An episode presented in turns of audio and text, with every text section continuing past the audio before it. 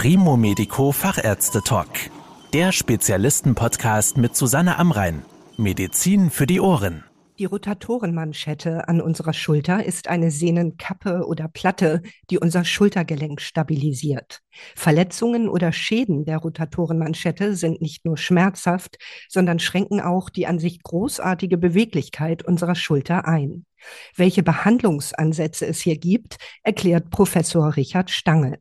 Er ist ärztlicher Direktor und Chefarzt der Klinik für Unfall-, Schulter- und Wiederherstellungschirurgie, Sportmedizin und Sporttraumatologie im Krankenhaus Rummelsberg.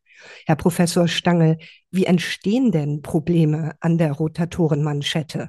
Probleme an der Rotatorenmanschette entstehen vielschichtig.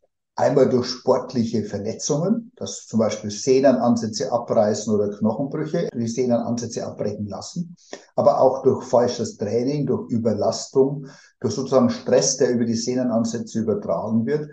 Und dann haben wir natürlich einen großen dritten Aspekt. Das sind die degenerativen Schäden, die im Laufe des Lebens entstehen. Also wir werden ja alle älter und älter und unsere Sehnen eben auch. Und darum gibt es dann im Verlauf des Lebens ich sage mal, spontane Einrisse oder Schäden. Und die gilt es dann korrekt zu bewerten. Gibt es da eine Dringlichkeit oder wie ist das einzuschätzen? Und wie äußern sich diese Verletzungen oder diese Veränderungen? Was spüren die Betroffenen? Also es gibt in dem akuten Verletzungsmuster einen Aspekt der Schleimbeutelreizung. Das heißt, sie kriegen eine Schwellung unterm Schulterdach und das ist sehr, sehr schmerzhaft. Da wachen sie auf und denken, ihre Schulter hat irgendwie einen Totalschaden erfahren. Das ist aber reversibel, wenn die Schleimbeutelreizung weggeht oder wenn man das medikamentös behandelt, ist das Thema wieder auf Null zurückzuführen. Die Sehneneinrisse, die so durch sportliche Überbelastung zum Beispiel entstehen, die merken Sie dann im Wettkampf vielleicht zuerst, wenn Sie Ihre Beweglichkeit extrem ausreizen oder der Tennisspieler seinen Überkopfaufschlag mit voller Wucht macht, dann kann er sich diese Pathoanatomie, also diese Schädigung an der Sehne hinzirkeln und erstmal nur in der Überbelastung oder in der Extrembelastung erfahren. Und wenn dann die ersten Schäden entstanden sind, ist man am Anfang nur im Wettkampf davon betroffen, später auch im Training oder eben bei Alltagsverrichtungen, dass man sagt, ich kann bestimmte Bewegungen nicht mehr machen oder habe ein Kraft- oder Funktionsdefizit und häufig gepaart mit Schmerzen, dass ich bestimmte Bewegungen nicht durchführen kann. Die Schmerzen können auch nachts sein, dass ich sage, auf der Seite kann ich nicht mehr schlafen. Das tut mir dann weh. Ich schlafe nur noch links oder rechts, suche mir halt eine schmerzfreie Körperposition aus. Und diese Aspekte können natürlich fließend ineinander übergehen, von der akuten Schmerzhaftigkeit über eine chronisch latente Schmerz, Vermeidungsverhalten, ich mache bestimmte Bewegungen nicht mehr oder ich ändere meine sportlichen Aktivitäten.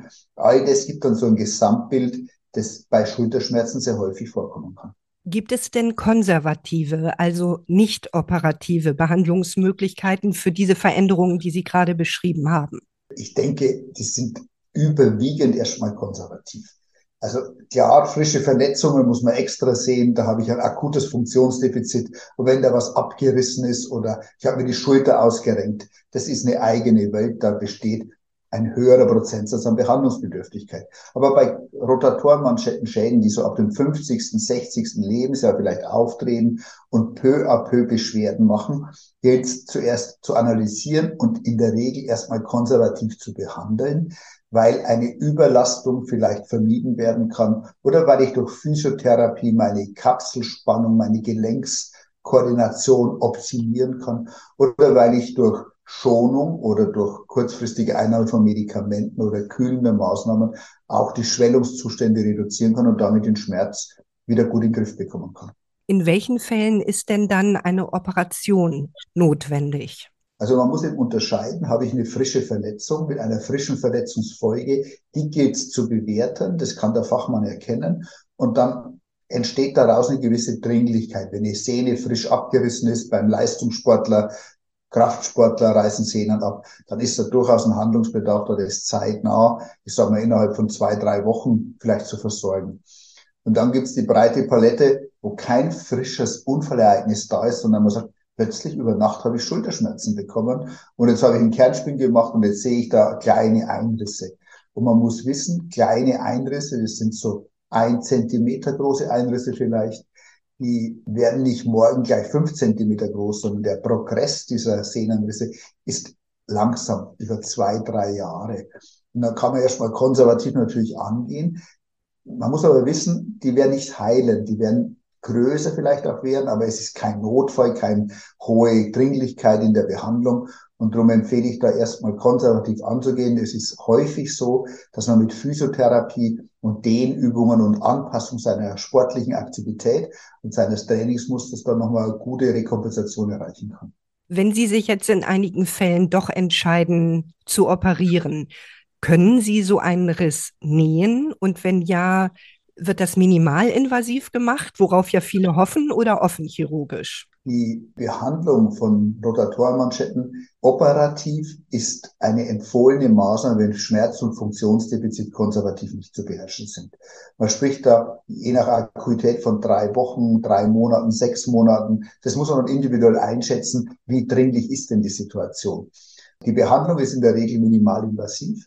Man wird die Sehnenmanschette arthroskopisch beurteilen, und zwar von der Gelenkseite, also intraartikulär, als auch von oben, von der Schleimbeutelseite, bursalseitig eben.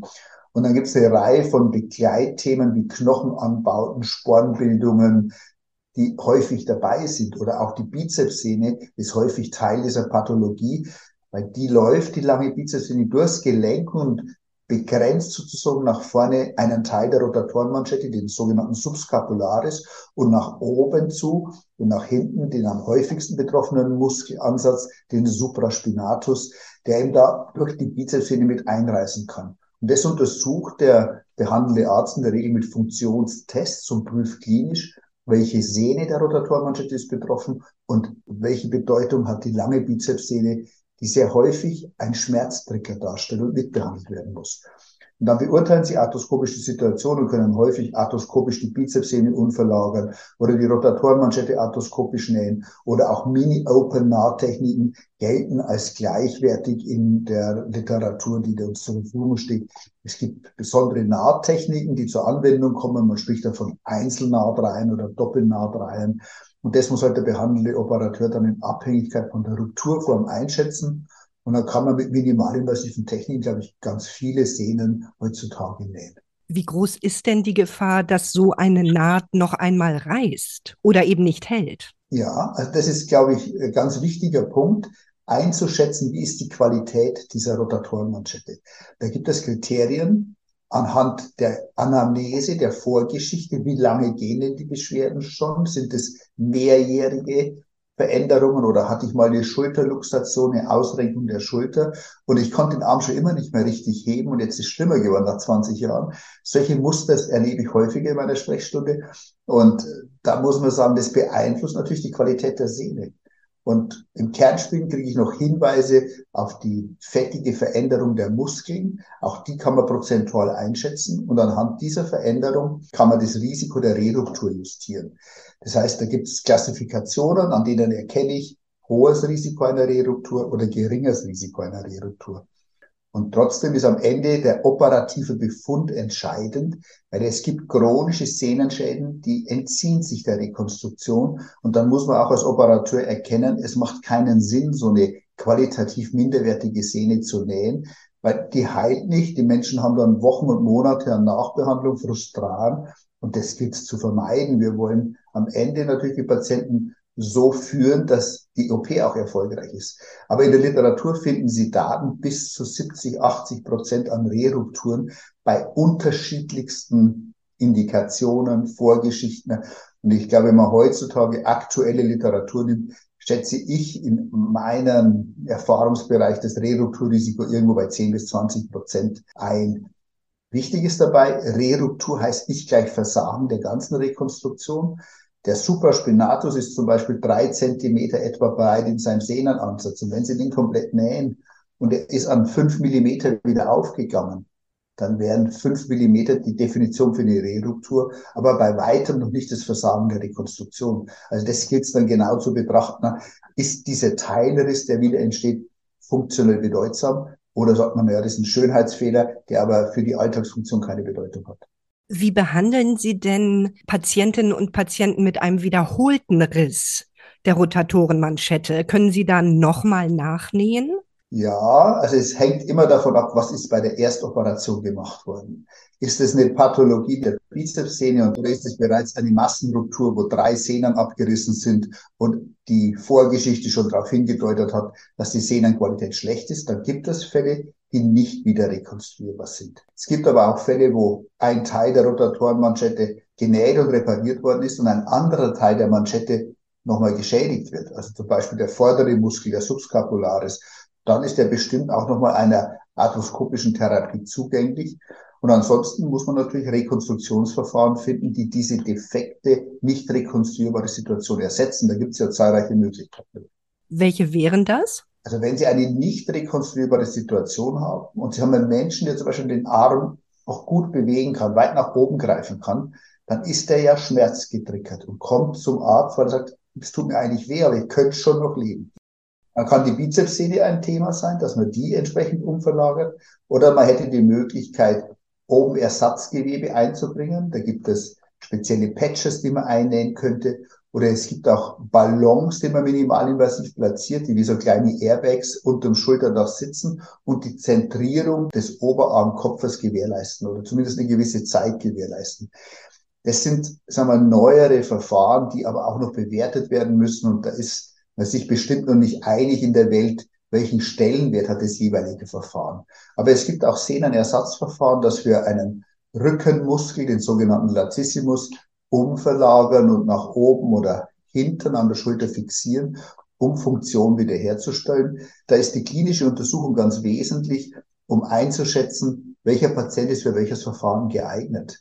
Und von hinten wäre es der Latissimus, den wir da verwenden können. Von vorne ist es der Brustmuskel, der sogenannte Pectoralis, der auch für bestimmte Fragestellungen geeignet ist, um Defizite und Defekte zu kompensieren. Was können Sie denn tun, wenn die Rotatorenmanschette tatsächlich nicht mehr reparierbar ist? Bei nicht rekonstruierter Rotatorenmanschette hat man eine gute Möglichkeit mit der sogenannten inversen Endoprothetik, die Funktion wiederherzustellen und den Schmerz gut zu kompensieren oder den Schmerz zu beherrschen. Die inverse Endoprothese ist eine besondere Form von Endoprothetik, die Ende der 80er, Anfang der 90er Jahre seinen Siegeszug bei der Behandlung chronischer Rotatorenmanschettendefekte angetreten hat. Mittlerweile sind Neuentwicklungen der Endoprothetik in Kurzschäften und Offset-Optionen, um praktisch die Längsgeometrie über Abstandsdefinitionen besser zu adressieren auf dem Markt und die ermöglichen in vielen, vielen Fällen bei nicht rekonstruierbarer Situation die Wiederherstellung der Schulterfunktion. Nicht immer. Die Ausgangssituation ist, wie vorhin bereits auch erwähnt, entscheidend. Aber da hat man ein gutes Instrument zur Hand, über einen biomechanischen Trick eine fehlende Sehne über eine Endoprothese zu ersetzen, da diese den Drehpunkt so geschickt verlagert, dass ein anderer Muskel in der Lage ist, den Arm zu heben und zu bewegen, ohne diese Supraspinatussehne zum Beispiel. Ein weiteres Problem an der Schulter sind ja Kalk Einlagerungen. Wie gut können Sie die aus der Rotatorenmanschette wieder entfernen? Ja, Kalkeinlagerungen sind ein chronischer Reparaturprozess der Sehne. Das heißt, es entsteht ein Schaden, zum Beispiel durch Knochenanbauten, durch Durchblutungsstörungen, durch Überlastung, durch Sport, also ein buntes Spektrum erstmal. Und dann will die Sehne reparieren. Wir nennen das die Metaplasie, also eine Veränderung, die über Kalkbildung im Idealfall wieder zur Sehne wird. Nur dieser Zeitprozess ist manchmal sehr, sehr lange und man spricht da von so Intervallen von sechs Monaten bis 18 Monate, bis sich so ein Kalkdepot wieder resorbiert. Und ich kenne auch Fälle, die über vier, fünf Jahre damit kämpfen und irgendwann einfach mürbe sind und sagen, das will ich nicht mehr.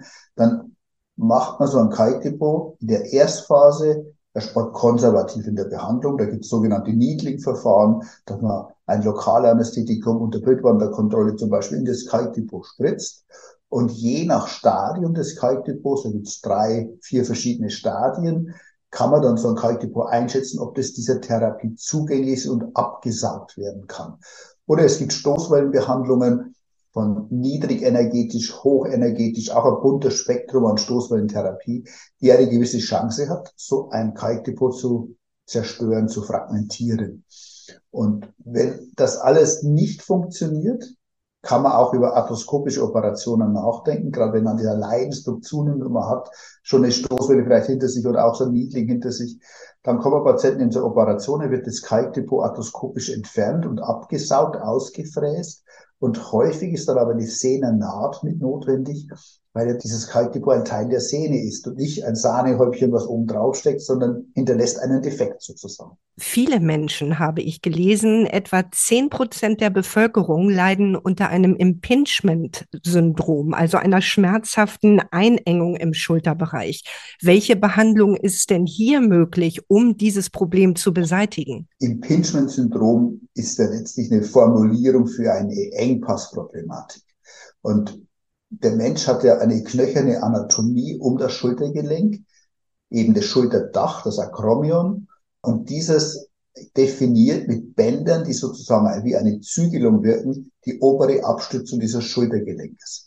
Das kann häufig ein Teil sein, der praktisch durch Wachstum oder Anlagebedingt zu groß geraten ist und dann bei bestimmten Bewegungen zu Kontakt führt mit dieser Rotatorenmanschette. Dann wäre der erste Reflex, sie bringt eine Schleimbeutelreizung, haben einen Schmerz. Wenn es über Jahre geht oder sie im Sport immer wieder diesen Extrembereich suchen, dann kann da eine Schädigung entstehen. Die kann die äußeren oder inneren Anteile der Rotatorenmanschette betreffen.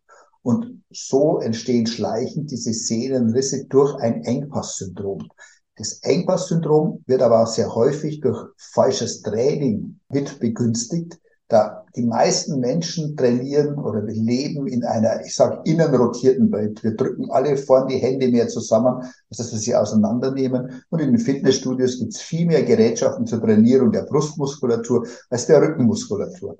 Und darum müsste man das immer wieder sagen, immer wieder dran denken, bei, beim Fitnessstudio, dass man sagt, wenn ich einmal den Brustmuskel trainiere, trainiere ich bitte auch einmal den Rückenmuskel, um eine Balance der Muskulatur zu gewährleisten. Wie geht es denn eigentlich nach einer OP der Rotatorenmanschette weiter? Wie lange dauert es, bis die Schulter wieder komplett ausgeheilt ist? Also das hängt wieder vom Ausmaß der Schädigung ab, aber wenn wir von rekonstruktiven Maßnahmen sprechen, also zum Beispiel einer arthroskopischen Naht oder einer Mini-Naht, dann sage ich dem Patienten, sie brauchen drei Monate, vielleicht auch mal vier Monate, bis der Funktionszustand wiederhergestellt ist. Jetzt gibt es natürlich großflächige Rupturen, die vielleicht Massenrupturen sind, da kann es auch mal sechs Monate gehen.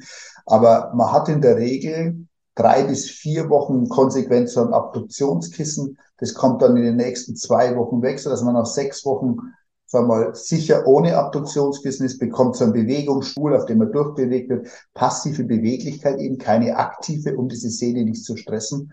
Und um dann wieder Alltagsfunktion zu erlangen, braucht man anhaltend Physiotherapie und dann sprechen wir schon ganz schnell über drei Monate, wobei die Schmerzkontrolle relativ schnell gelingt und die Funktionalität halt dann in Abhängigkeit von der Vorschädigung und der Größe des Risses und der Degeneration der Sehnen beeinflusst wird. Und wie sind generell die Erfolgsaussichten? Also, dass sich tatsächlich die Beweglichkeit und auch die Schmerzhaftigkeit der Schulter deutlich bessern. Wichtig ist der, die klinische Untersuchung und die Differenzierung der ganzen Subtypen, die ich vorhin erwähnt habe. Die steuern sehr die Erfolgsrate, die wir haben. Und auch der Einsatz, welcher Technik verwende ich denn, nehme ich mehr die Naht oder ein Ersatzverfahren, beeinflusst die Chancen gewaltig. Bei einer kleinen Rupturstelle mit guten Voraussetzungen würde ich aber die Chancen bestimmt bei 90 Prozent sind, dass wir das Problem gut lösen können. Primär Schmerzkontrolle.